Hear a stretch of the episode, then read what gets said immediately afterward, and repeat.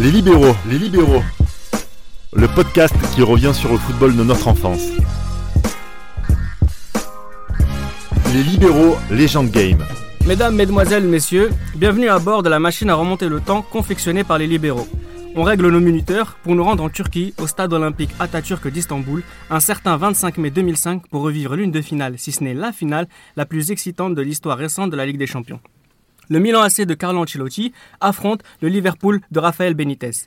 120 minutes de bonheur, plus une séance de turbut en bonus, que nous allons nous faire une joie de vous refaire revivre dans cet épisode. À mes côtés pour ce voyage dans le temps, Mohamed Ali. Bonjour tout le monde. Tate.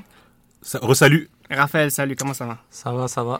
Alors, messieurs, avant d'entrer dans les détails de ce match que nous allons voir euh, en fond et en large, si vous, deveniez, si vous deviez retenir qu'un seul moment, qu'une seule action, qu'un seul nom, qu'un seul mot, peu importe, qui vous rappelle euh, cette, euh, ce, ce match-là d'un coup, ce serait quoi? Raphaël, ce serait quoi? Le raté de Shevchenko à la fin du match.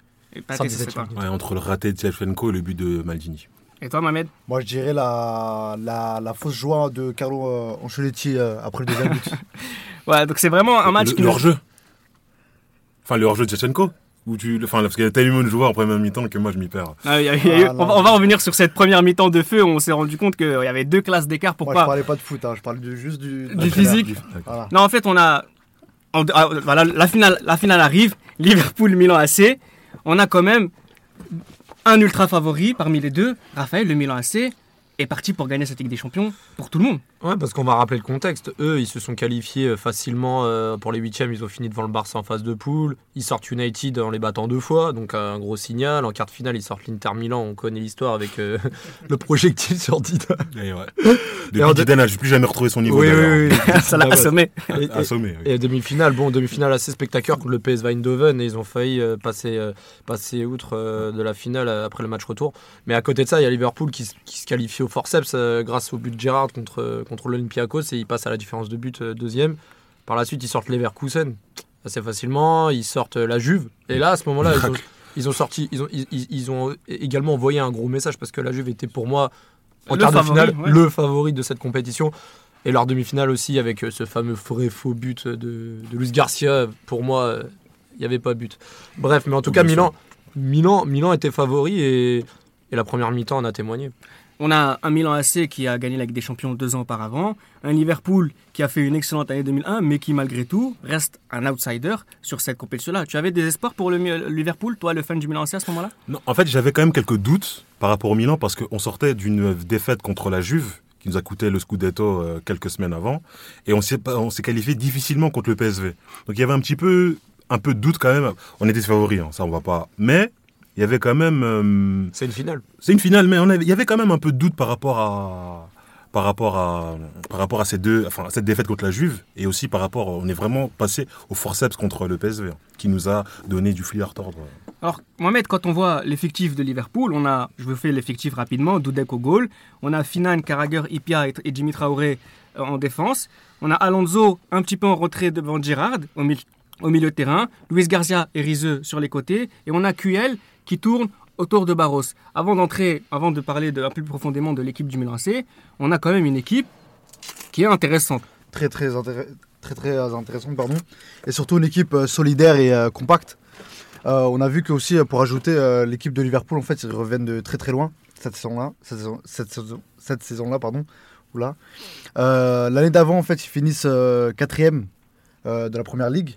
Ils, passent par le barrage contre une équipe belge. Je sais pas si c'est Anderlecht ou Jank. Il me semble que c'est Jenk. Et euh, bah, au fur et à mesure, on a comme ça à y croire. Euh, ils sortent euh, d'un groupe, voilà, on- comme il a dit Tate, euh, Monaco, Monaco, Olympiakos. Vraiment, euh, et la peut, Corogne. et on peut rappeler à cette période-là la, la grosse blessure de Djibril Cissé aussi. hein. Parce que c'était la grosse recrue offensive et, et c'est ce qui a fait des fois la finale Barros qui a raté son match et Kiwell qui sort également sur blessure en début de match. et c'est ça, c'est ça, fin octobre, c'est au début Ouais, de, contre au Blackburn. début de- Ouais. ouais, exactement, Ouais. au début de saison. Donc, euh, au fur et à mesure de la campagne euh, euro- européenne, l'équipe, euh, on a comme ça à y croire. Le club, on sait que c'est un club euh, mythique, c'est un club historique qui est capable de tout. Donc, euh, on a comme ça à y croire, malgré que l'effectif du Milan C n'avait rien à voir avec, euh, avec Liverpool. Raphaël, on parle du Milan AC, 4-4 de losange, c'est une véritable piste aux étoiles. Dida au goal, charnière centrale, Stam, Nesta, Maldini, Cafu sur les côtés. On a Pirlo en régista juste devant Sidorf et Gattuso. Kaka en 10, Tchachenko, Crespo, c'est une orgie de, de bonheur ce- Et- cette composition. Cette équipe-là, elle est pour moi supérieure à celle de 2003. Parce que les joueurs sont à maturation. Kaka est, est- est déjà plus aguerri. Shevchenko, il est euh, l'année d'après son ballon d'or. Crespo, euh, voilà, Crespo, il passait par Chelsea. Il était déjà, il était déjà euh, plus que confirmé. Et la charnière, euh, voilà, bon, Maldini était sur sa, son avant-dernière ou sa- son avant-dernière année. Un peu plus, il, Euh, arrête, il arrête deux ans après. ouais, deux ans après, 2008. c'est ça. 4 ans, 4 ans. 4 ans après. 4 en ans, 2009, ouais, voilà, la autant pour moi. Mais bon, je veux dire, euh, la charnière et, et le, et le bloc équipe étaient sur euh, de la régularité et les joueurs étaient, euh, avaient plus de bouteilles en fait. Donc euh, pour moi, elle était supérieure à celle de 2003. Donc ouais, une pluie de stars et de stars confirmées. Tate, ça se concrétise dès la première minute de jeu. But du Milan AC, c'est parti pour, euh, pour la folie. Ah, c'est parti pour la folie. Coup franc, travailler la veille. Travailler la veille juste avant de, de finir, clore, clore l'entraînement. Et ça s'est produit en match à une minute de jeu. C'est d'ailleurs le but le plus rapide D'une finale, ouais, avant que c'est Man- c'est c'est c'est Salah ce week-end qui l'a qui l'a. euh, Bah non, même pas. ouais, c'est Salah qui a qui, a- qui l'a battu. Il a marqué avant. Bah non, parce que le temps qu'il y a eu le penalty, non, je crois pas. Enfin bref. En tout cas, voilà, entrée en jeu rapide du Milan AC. Mohamed, tu voulais ajouter quelque chose? Euh, oui, je voulais dire, je voulais poser une question à Tate. Tu, tu l'as vu le but euh, retravaillé à l'en- à l'entraînement ou pas? Non non, je l'ai pas vu, mais Ah. C'était. travaillé. Ah, bah, c'était travaillé l'entraînement. et, le mental, il a été travaillé le mental bah non, c'est à la mi-temps. Tu sais ce qui s'est passé à la mi-temps. dis arrivé à maturation, mais euh, À maturation par rapport au, au, au coup franc. l'effectif. Non, non, tu parles Ah non, non, c'est c'est Raphaël qui dit ça, mais Ah. oui. Parce que, en fait, le- la force de ce Milan-là, c'était que sur le, bon, sur le terrain, comme a dit euh, Reda, c'était la piste aux étoiles. Mais en plus, sur le banc, il y avait des, quand les joueurs rentraient, ils diminuaient pas le niveau de l'équipe. Ouais. Et malheureusement, ce qui s'est passé à la mi-temps, et après ce qui s'est passé en deuxième mi-temps, ça n'arrive une fois, dans une vie, une fois. euh, On parlera de la 50 deuxième mi-temps tout à l'heure. J'aimerais qu'on se concentre d'abord sur Oui. cette première mi-temps parce qu'elle concrétise cette supériorité technique, tactique, mentale du. Milan AC sur Liverpool. Euh, Les défaillances côté. les défaillances aussi collectives, De techniques de Girard, mais qui, qui, qui Exactement. ouais. pour, pour changer. Mais on a, on a une première mi-temps du Milan AC qui est, qui est fantastique. Exactement. Moi, je me rappelle à ce moment-là, je me rappelle très très bien de ce match-là. J'étais vraiment, vraiment, vraiment déçu de ce match-là. Euh, cette première mi-temps, surtout, pardon. Euh, 3-0, je pensais vraiment passer une bonne soirée, regarder euh, le match en famille. Mais je voyais que la partie était déjà terminée la première mi-temps, 3-0. Je voyais les équipes de Liverpool perdues, euh, aucun, aucun caractère. Et c'était vraiment le, le, la grande force de cette équipe-là. D'ailleurs, Platini, à l'époque, euh, président de l'UEFA, n'y croyait pas non plus. L'anecdote qui- qu'il avait sorti récemment, il allait voir le président de Liverpool, David Moores, qui, en lui disant Ouais, attention, ça continue, ça pourrait être l'un des pires désastres du football européen, et qui est revenu à la fin du match lui dire Ouais, excusez-moi, euh, depuis ce soir-là, j'ai rien compris au foot. voilà, donc euh, voilà, qui aurait cru tel scénario?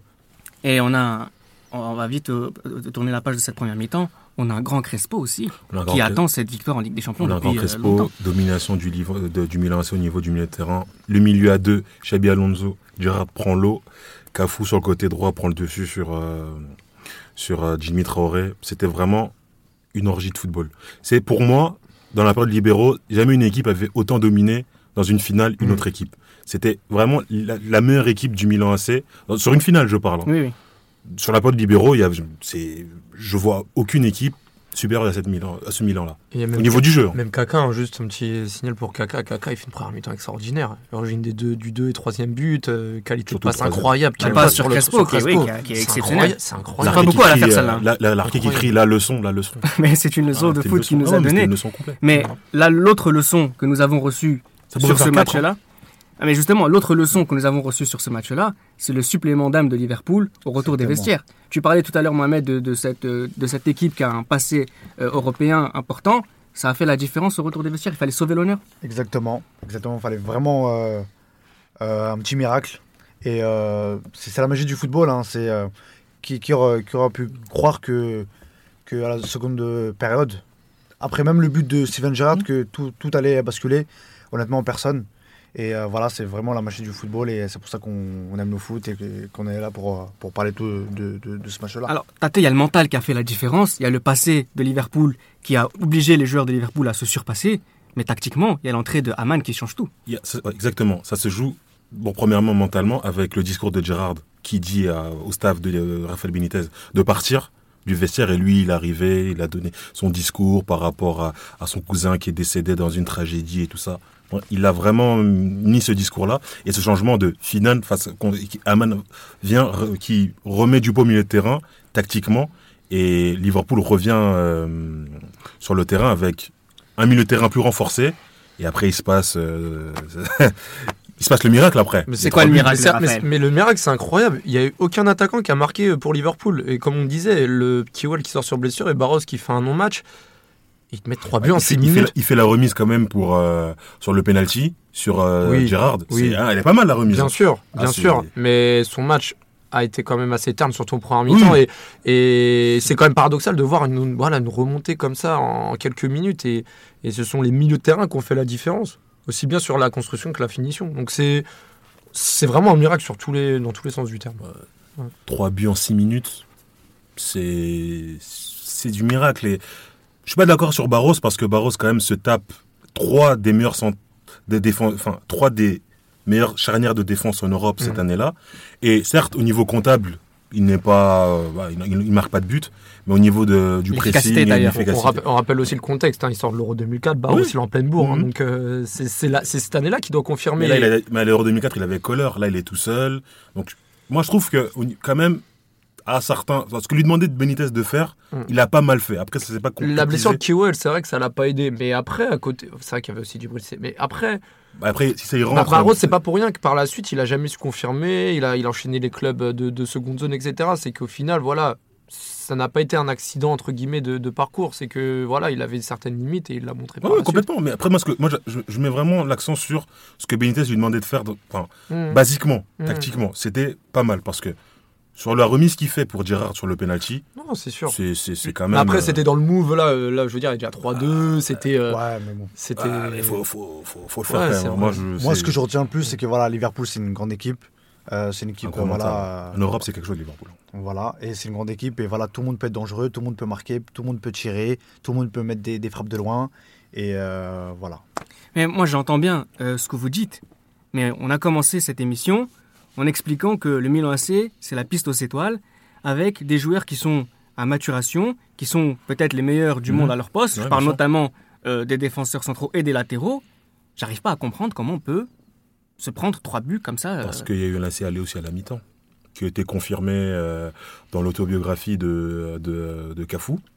Il y a eu à la mi-temps, euh, le président est arrivé et ça a commencé à parler de oui, Maldini, enfin, ce ballon d'or, tu vas l'avoir. Ça a commencé à parler dans des termes comme ça. Malheureusement. C'est étonnant quand même. Beaucoup, une- il y a beaucoup, Très de, étonnant. beaucoup de finales de Ligue des Champions euh, se déroulent pendant la mi-temps, entre guillemets. Je pense à la Ju- Juve Real de 2017. Plein d'autres finales comme ça où il y a, y a des. il y a Des, des- deux côtés en plus. Il y, a hein. des, il y a des choses à chaque fois qui se passent qui changent Ouais. plus la donne que certains choix tactiques. C'est là qu'on reconnaît le haut niveau, Mohamed Ali. Exactement. C'est pas- 90 minutes, voire 120 minutes où il faut être concentré tout le temps. Tout à fait, tout à fait. Il faut pas oublier qu'aussi au Milan il y a des Brésiliens. Donc c'est normal que le. Que quoi Mais malheureusement, c'est les Italiens qui ont été relâchés. hein. Ouais, mais bon. Cafu, Dida, Dida surtout, Dida, Ah, Dida, euh, j'ai l'impression Dida. qu'il comprenait plus rien. Ah, Dida Après le était- premier but de Steven Gerrard, j'ai la l'impression deuxième que frappe, ouais, le but de Smither, il peut l'avoir. Il, est- voilà. il est dessus. hein, Mais est quand tu vois la tête de Gerrard, tu vois la tête de Gattuso, tu sens déjà que. Il y a un truc qui s'est passé à la Mais, mi-temps. mais je veux juste annoncer, je sais pas si c'est vrai ou pas, mais la fameuse anecdote de ce stade-là où je sais pas, il y a, il y a bah, c'est un ami à moi qui est fan du Besiktas qui, me- qui me disait que ce stade, il, une sorte de particularité en fait, c'est du vent, de l'inclinaison du terrain, comme quoi sur le but de droite, caméra TV, il y avait, je sais pas, euh, la majorité C'est des vrai. buts qui se passaient là, mais je sais pas. Après, voilà, c'est des choses qui s'expliquent pas spécialement, c'est- donc c'est- euh, je C'est- sais pas, franchement. C'est vrai parce que de l'autre côté, quand Sergino fait ce centre et que et que hum, euh, Shevchenko ne marque pas, c'est de l'autre côté. Peut-être que si c'était de, de l'autre côté, donc du côté droit, si c'était Cafu qui avait centré pour euh, Shevchenko, il aurait peut-être bu. Et, euh, Non, mais hein. je sais pas, franchement. Et je dirais aussi qu'en première mi-temps, si Shevchenko, le but avait été accordé, hein, donc que, que ce que l'arbitrage a été très clément avec certains clubs ibériques ces dernières années, si on avait ce Oh là même là arbitrage là là là en finale 2005, Je te laisse la Peut-être- responsabilité de tes propos. peut-être que peut-être que on finit avec mais- 4-0 mais- à la mais- mi-temps. Mais il est hors jeu, Shevchenko, sur l'action que tu parles. Oh, c'est ce joueur à un chouïa. Non Ça a joue à, hors-jeu, hors-jeu. quelques centimètres, ça joue. Mais il y a hors-jeu ou pas Hors-jeu, C'est ça hors-jeu, la question. hors-jeu. Le Cristiano. Cristiano était hors jeu aussi contre le Bayern. Ah, mais bien sûr, Je dirais que, non, bien sûr, je suis d'accord avec toi. Si on avait eu la même, le même arbitrage, hein, hein, en plus on, dans les procès tapis, si on avait le même arbitrage ibérique euh, que qu'en 2005, ah peut-être que les choses auraient changé. Mais bon, on va pas réécrire l'histoire, On hein, va pas c'est comme réécrire ça. l'histoire, ça s'est fait comme ça. Bon, on arrive à la 90e minute, il y a 3-3, Ouais. on arrive aux prolongations. Là, on a un certain équilibre des débats. Tout à fait. Liverpool s'est sauvé, s'est sauvé. Oui. Euh, Milan AC a une dernière chance de revenir sur le match. On a une prolongation, Mohamed Ali, qui est plus équilibrée. Comment tu définirais cette prolongation, ces 30 dernières minutes? Euh, plus dans, dans le côté émotionnel et mental, j'ai l'impression que ils comprenaient pas ce qui se passe et il y a une euh, il y a une baisse de personne ne voulait prendre de risques. Tout le monde, ne- personne ne comprenait, les, les acteurs du, du match ne comprenaient pas ce qui se passait. Et j'ai l'impression que voilà, euh, ils attendaient que les tirs au but pour euh, pour euh, sortir de ce match-là complètement fou. Tu es d'accord, Tate On Non. attendait les tirs au but Non, je suis côté Liverpool, oui. Mais côté Milan, on a quand même multiplié les occasions. Vrai. Shevchenko, Thomasson. Sans, sans conviction. Sans conviction. En fait, oui, pas la réalisation. Au final, comme il les rate, c'est sans conviction. Mais il y a quand même eu, en plus des changements tactiques, Henri Costa rentre, on fait, une défense à 3, avec Serginho, Cafu, vraiment, c'était des flèches. Donc on, on passe sur un 4-5-2. Enfin, qu'est-ce que je raconte? Un, un 3-5-2, pardon. Et c'était. On a, il y a eu des initiatives, mais malheureusement, ça n'a pas. oui, mais parce que voilà le. Ancelotti- Gérard derrière droit aussi a posé des problèmes. Oui, mais Ancelotti était obligé de réagir par rapport à tout ça. Donc, euh, il l'a fait. C'est le, le but aussi d'un entraîneur. Mais bon, les, les joueurs n'étaient pas, n'étaient pas dedans. Raphaël, tu penses quoi de cette prolongation?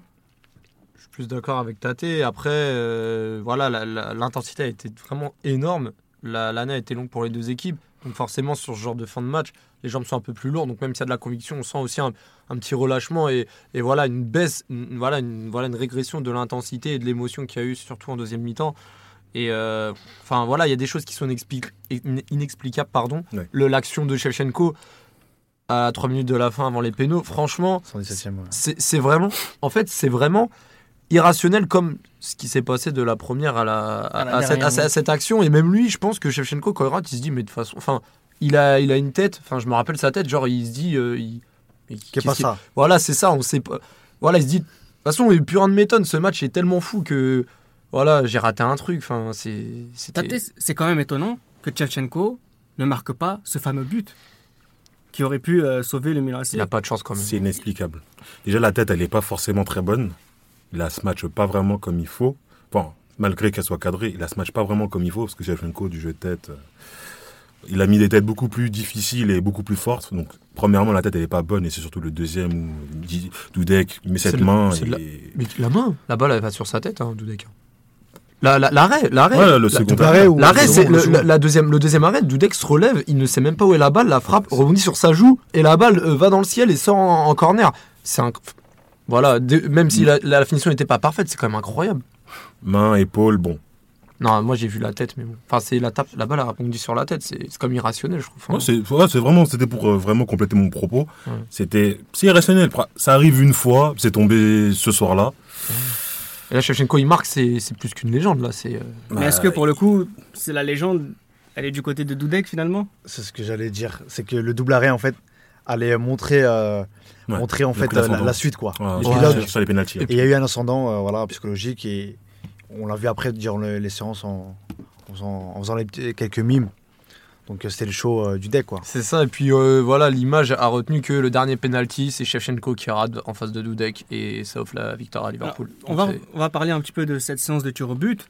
Euh, l'ambiance, l'ambiance de victoire en tout cas, elle est du côté des joueurs de Liverpool. Alors il y a ce, ce double arrêt de Dudek qui a, qui a motivé tout le monde, Mhm. qui a tué mentalement peut-être Shevchenko et les joueurs du Milan.